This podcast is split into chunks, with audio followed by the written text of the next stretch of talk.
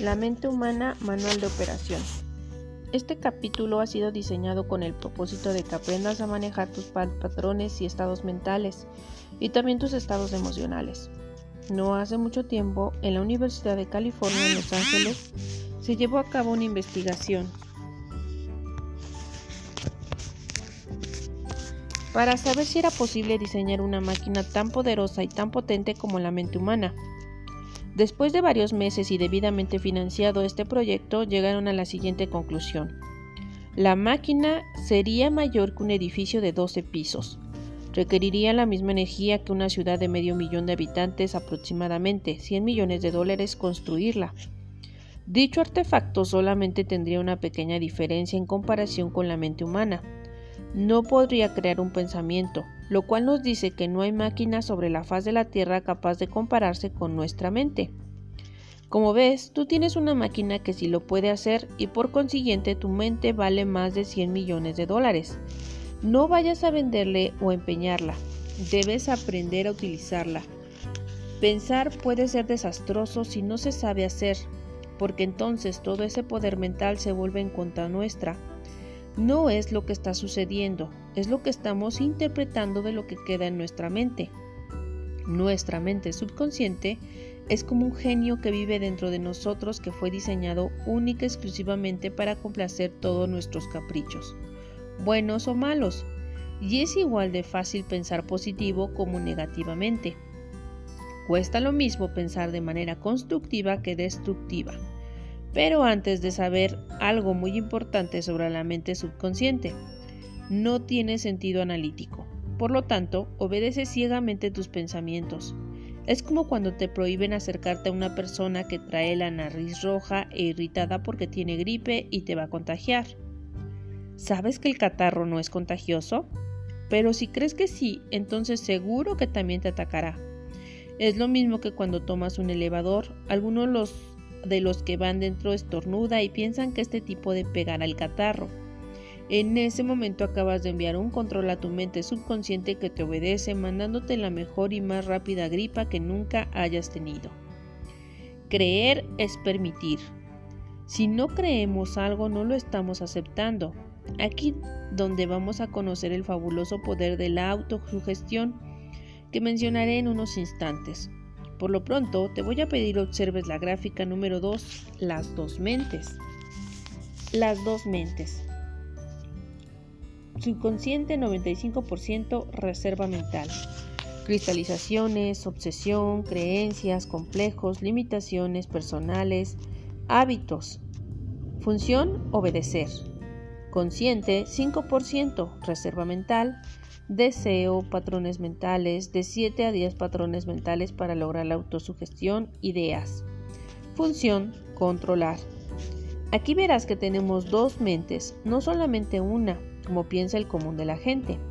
La primera se llama mente consciente, que aproximadamente del 3 a 5% de nuestra reserva y capacidad mental.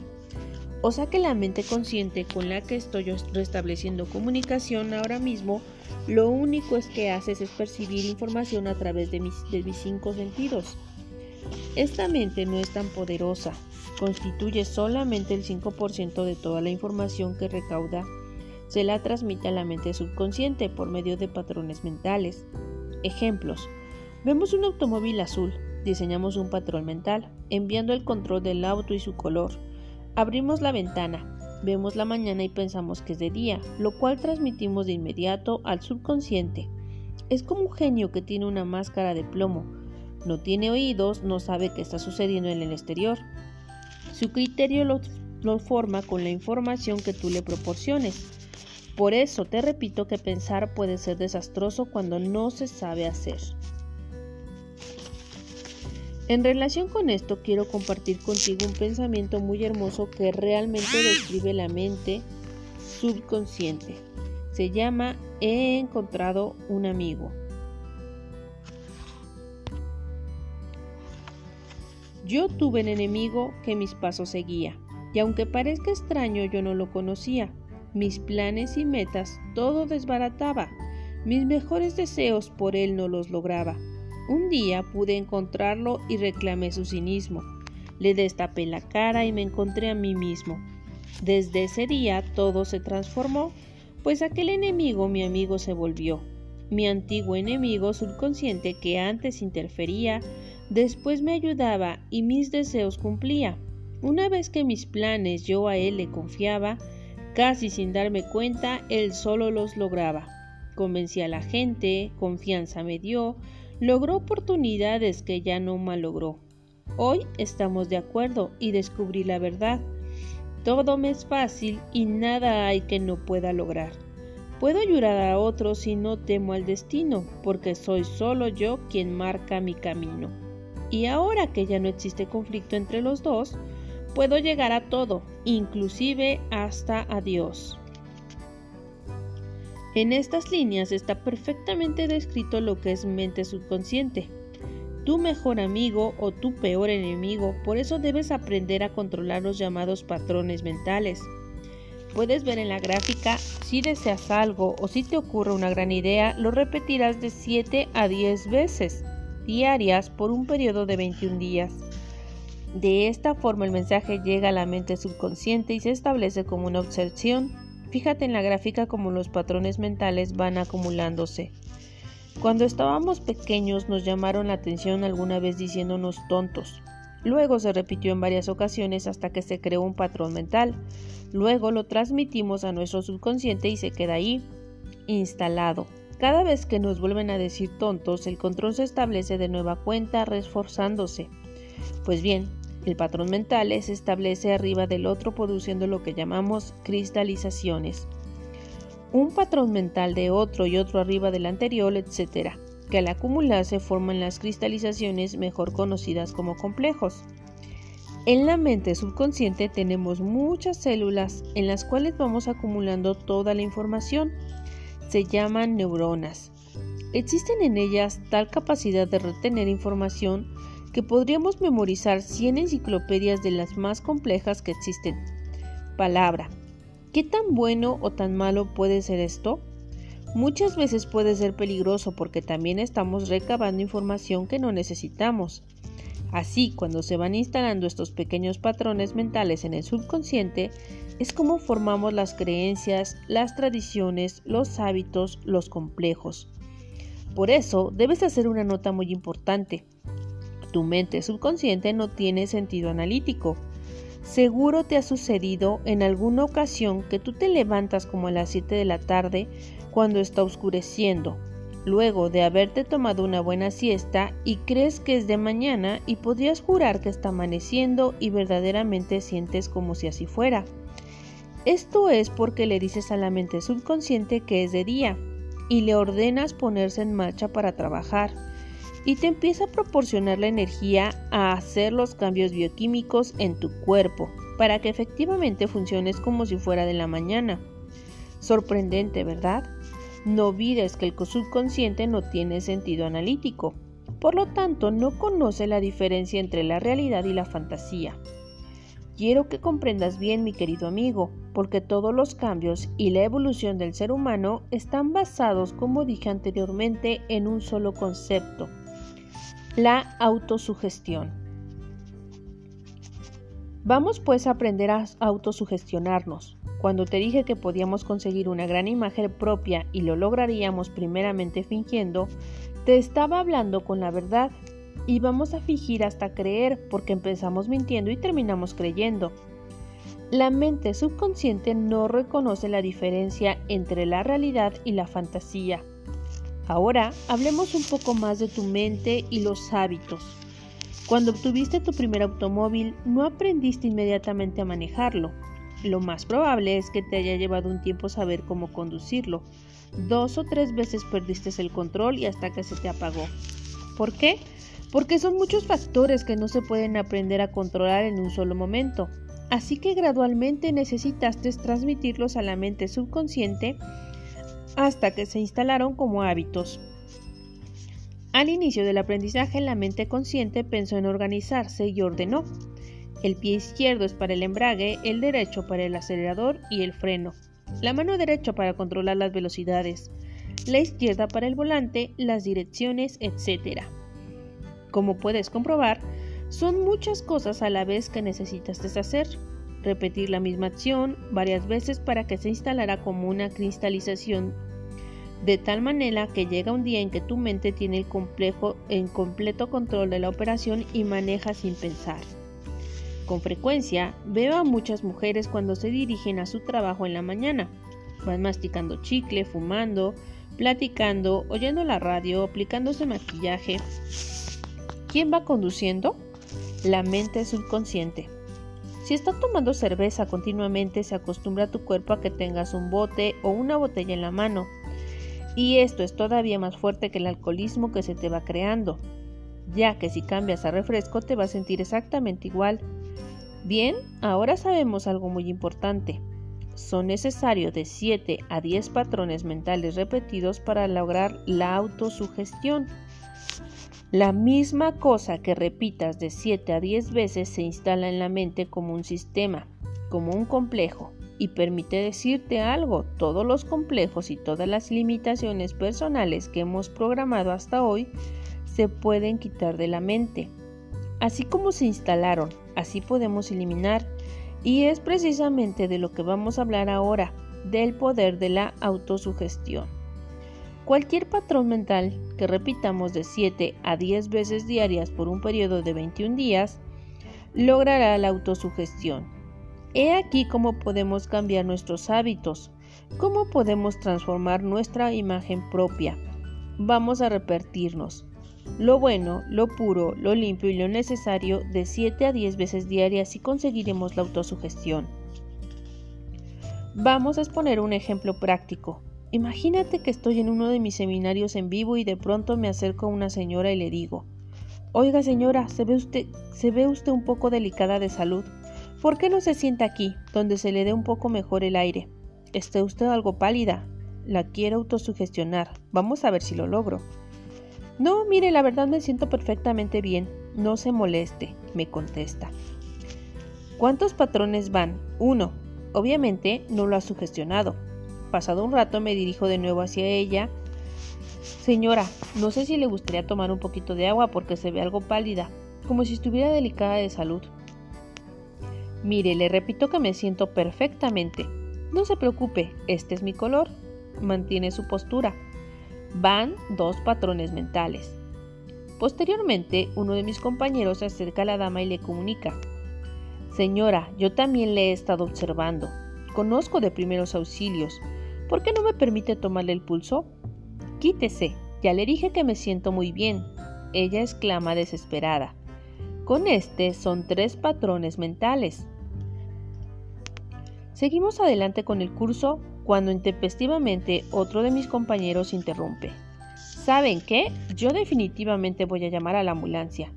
La señora voltea a verlo y dice, pero bueno, pues ¿qué se traen estos? Pero ella se lo ha creído. Todavía no. Van cuatro patrones mentales. Más tarde, dos individuos vestidos de blanco entran al salón con una camilla. La señora casi histérica grita, pues para hacer broma ya están muy avanzados, ¿no? Van cinco patrones mentales, pero todavía no logramos nuestro propósito. Ya llevan ya en la camilla y piensa, lo más probable es que se trate de una broma de mal gusto. Pero más vale que no me hagan enojar, porque entonces les voy a decir cómo soy. Soy muy buena por la buena, pero muy mala por la mala. Empieza a enojarse de verdad, pero se siente bien. Ya son seis patrones mentales. La llevan al hospital. Al entrar piensa que la cosa va más en serio de lo que pensaba. Van siete patrones mentales. La conducen a uno de los cuartos, la observa el doctor, la revisa y después diagnostica.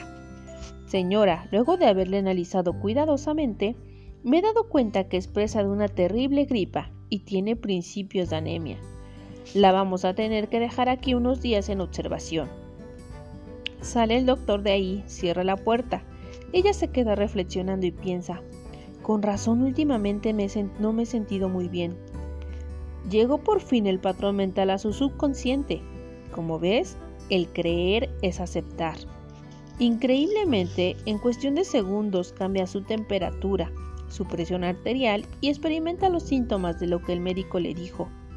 Se ha comprobado que un gran número de personas al momento de recibir el diagnóstico clínico es cuando comienzan a sentirse mal, cuando se enferman. No es más que el fabuloso poder de la autosugestión. ¿Sabes por qué muchas personas no triunfan? Porque no creen que puedan. Y ahí es donde está frenando su potencial. Ahí es donde no están logrando la autosugestión positivamente, sino que al contrario. De igual forma, una gran cantidad de seres humanos son temerosos, demasiado tímidos, simplemente porque se han autosugestionado pensando que son cosas. Bien, si has aprendido todo esto sobre la autosugestión, de aquí en adelante podrás tener pleno control de tus circunstancias. Entonces, ¿se puede tener control 100% sobre la depresión? ¿Se puede evitar totalmente nuestras vidas? Absolutamente, claro que sí. Existen ciertos rituales humanos que nosotros mismos desarrollamos.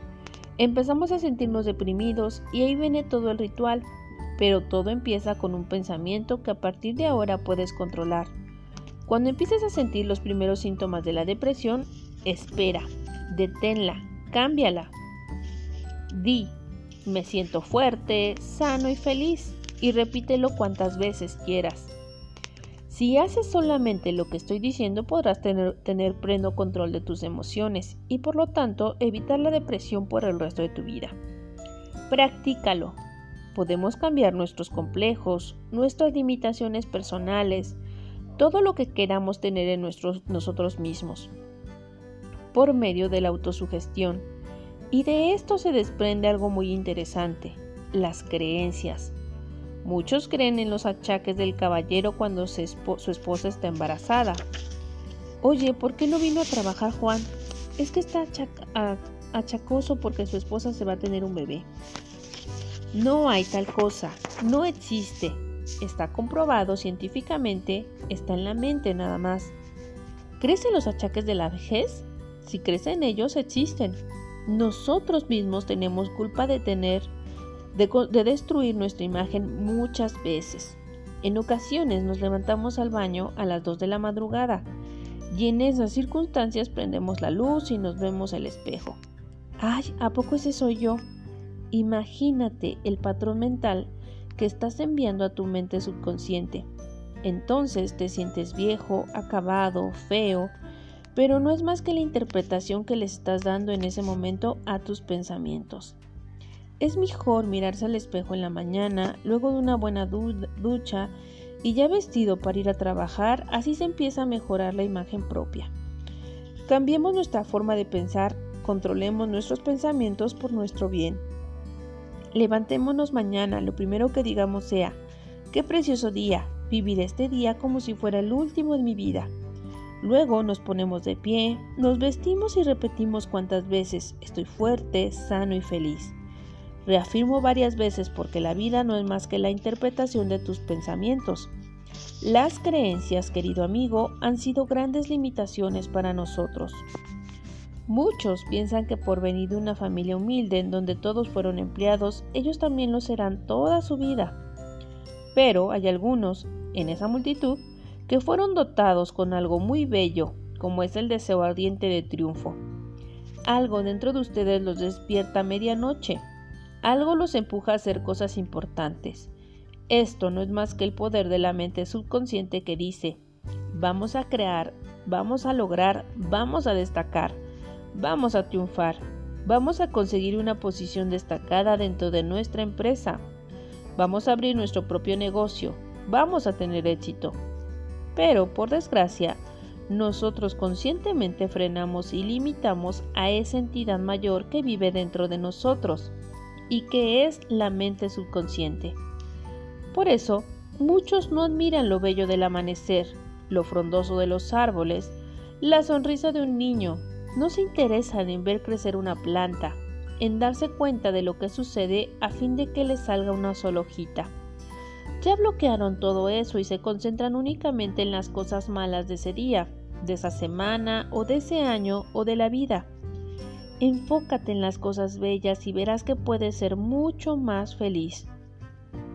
Si acaba de suceder una tragedia en tu vida, si estás atravesando o atravesaste hace poco por la dolorosa experiencia de un divorcio, si perdiste a un ser querido, si estás en bancarrota, si te sientes totalmente mal, Permíteme decirte que eso no importa, sino la interpretación que tú le estás dando. Esos mismos pensamientos los estás trayendo una y otra vez a tu mente y te perjudican. Cuando observamos un accidente automovilístico sufrimos lo que le pasó a las víctimas y la angustia que experimentaron lo sentimos nosotros. Cada vez que lo volvemos a pensar es como si lo viviéramos 16 veces más. Te voy a pedir que aprendas a controlar tus pensamientos. Te voy a pedir que aprendas a explotar estos dos recursos tan poderosos como son la mente humana y el tiempo. El tiempo es vida, no lo desperdicies. Trae a tu mente solamente lo bueno, lo puro, lo limpio y lo necesario. En una entrevista de televisión me preguntaron, ¿Cómo se podía aprender a ser totalmente feliz en un momento determinado? Muy fácil, trayendo a tu mente un momento de tu vida donde sentías felicidad total. Tal vez una reunión familiar, alguna Navidad, la cercanía de un ser querido. Miro fijamente a mi entrevistador y le pregunto, ¿has tenido algún momento en tu vida en el que hayas sentido completamente feliz? El éxito. Si utilizas lo que te estoy diciendo tan sencillo como se lee, entonces alcanzarás el éxito en la vida. ¿Sabes lo que es el éxito? El éxito es la jornada continua hacia alcanzar predeterminadas y valiosas metas. Esto es el éxito, la jornada continua. Es imposible que de la noche a la mañana seas una persona con éxito. No, es una jornada y debe ser continua. El éxito no es cuando se logran las cosas, sino cuando las emprendemos. Disfrutamos más cuando salimos a cenar que cuando venimos de cenar. Gozamos más cuando salimos de vacaciones que cuando regresamos de ellas. Y cuidado, porque a lo mejor consigues las cosas mediante metas propuestas a corto, mediano y largo plazos. Después de que alcanzamos una, muy bien, a celebrar por lo pronto y a continuar con la siguiente. Eso es el éxito. El éxito es siempre estar alcanzando algo, no es tenerlo, sino salir a obtenerlo. Por eso la vida es más importante para ti de hoy en adelante. ¿Sabes qué día es hoy? Hoy es el primer día de tu nueva vida. ¿Sabes por qué? Porque es el primer día del resto de tus días. Y si utilizas todos los conceptos que te estoy diciendo, en este momento de tu vida acaba de transformarse y acaba de iniciar tu jornada hacia el éxito. ¿Cómo podría explicarte de una forma sencilla cómo he transformado mi vida y cómo miles de personas han cambiado la suya por medio de esta información tan sencilla? Esta pregunta estaba en mi mente hasta que un día, viendo un entretenido programa de televisión, encontré la fórmula para explicártelo.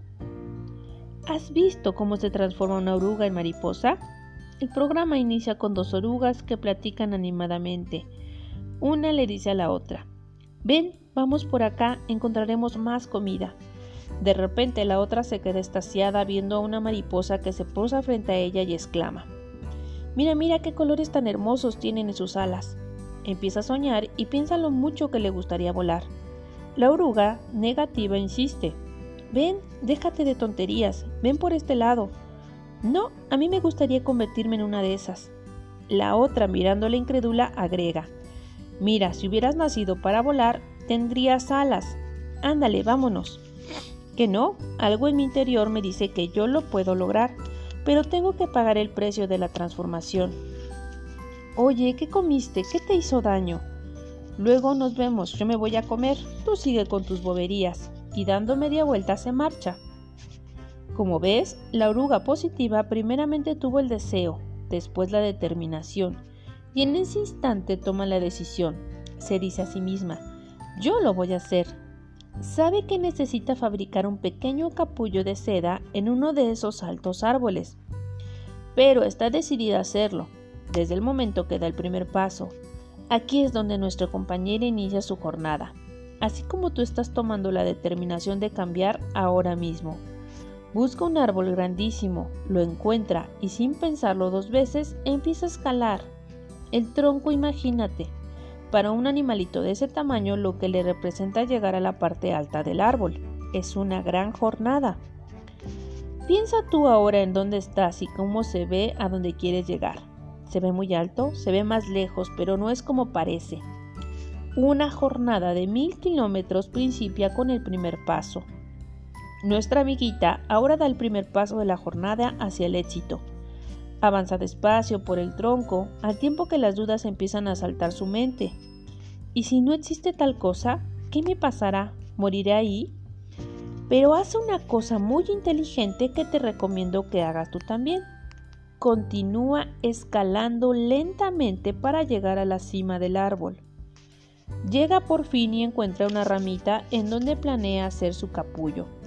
Sin dudarlo, se lanza al vacío donde una maroma hacia abajo por la parte inferior.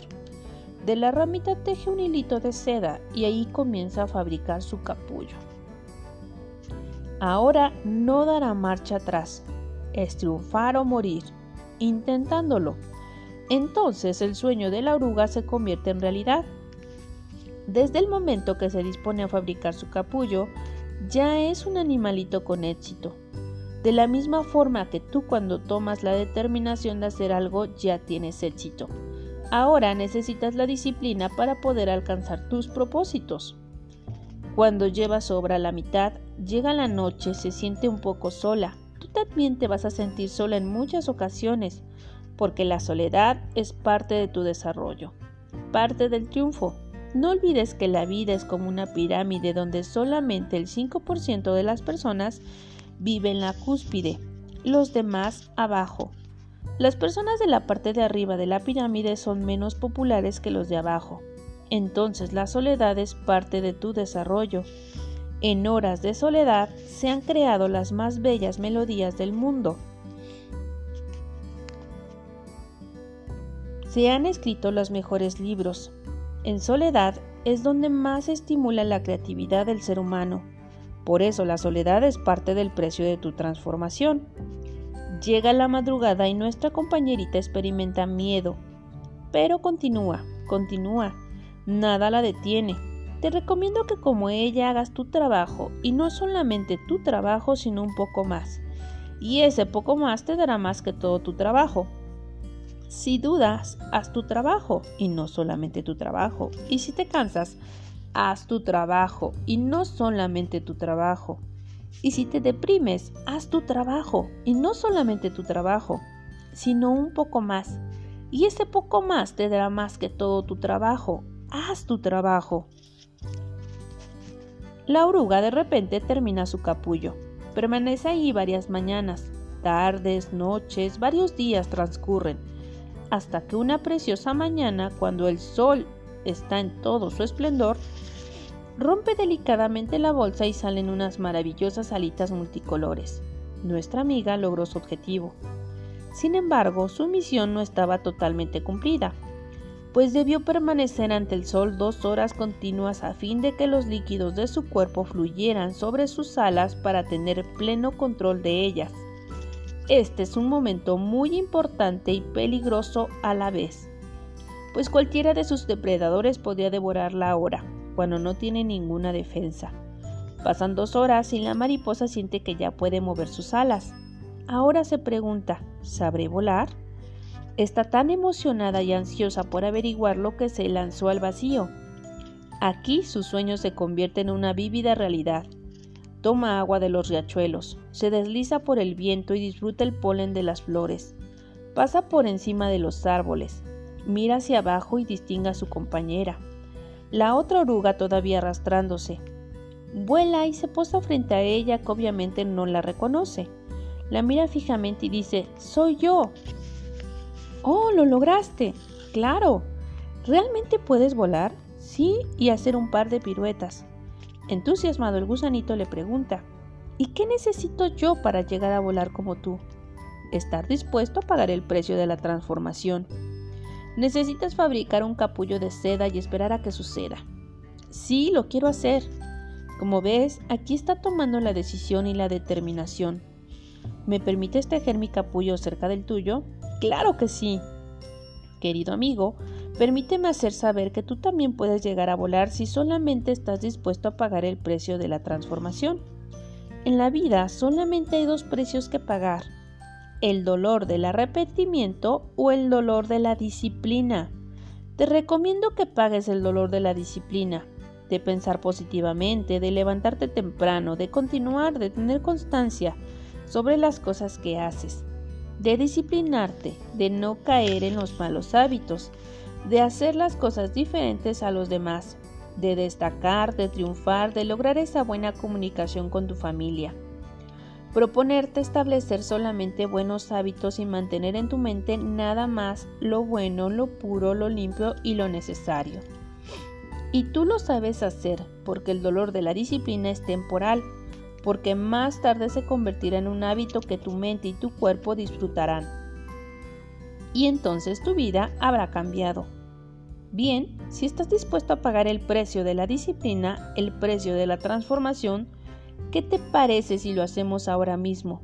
Porque nada en la vida sucede hasta que estamos dispuestos a hacer una entrega total a ese cambio. Y así es como cambia mi vida. ¿Estás dispuesto a pagar el precio de la transformación ahora mismo? Sí, de acuerdo. A continuación encontrarás un denominado contrato irrevocable. Amigo, este contrato cambió mi vida desde el año de 1987 que lo firmé. He podido beneficiar con él a miles de personas. Se llama así porque significa que no podemos echar marcha atrás que es triunfar o morir. Te pido que estés dispuesto a pagar ese precio. ¿Estás listo? Repítelo. En este día prometo iniciar una nueva etapa y hacer más con mi vida, alcanzar la grandeza que existe dentro de mí y que está esperando a ser utilizada. Hoy dejaré de huir de mí mismo y ya no fracasaré jamás. Este es el día que por fin tengo el valor de enfrentarme a las circunstancias y los problemas y los venceré uno a la vez. No volveré a tomar el camino fácil. Sacrificaré planes temporales, disciplinando mis apetitos físicos y emocionales por alcanzar excelencia en mis esfuerzos de acercarme a mi meta. Alimentaré mi mente de información, mi espíritu de positivismo y entusiasmo y en mi continua jornada no permitiré que mi mente sea invadida por el ocio, pues sé que tengo la fuerza de voluntad necesaria para evitarlo. Hoy también renuncio a la desidia, pereza, ignorancia, debilidad de carácter y otros malos hábitos que hunden al ser humano en las tinieblas de la mediocridad y del conformismo. Pagaré el precio necesario de alcanzar esta meta, porque sé que el dolor del fracaso es mayor que cualquier sacrificio o trabajo. Sé que al firmar este contrato estoy dando un paso muy importante en mi vida, porque al cumplirlo estaré preparado para continuar con mi siguiente meta, y por primera vez puedo comprobar que tengo control de mi destino. Por fin, empezaré a ser inmensamente feliz, realizando mis sueños porque he dejado de mentiras y excusas en el pasado. Ya no me confiaré con solo limosnas de la vida para sobrevivir. Para triunfar nací y fui diseñado, y hoy sé que las grandes puertas de la felicidad, la riqueza y la tranquilidad se abrirán para mí y para mis seres queridos. Si no cumplo con este contrato, merezco que la vida me trate como hasta hoy lo ha hecho. Firma, testigo y fecha.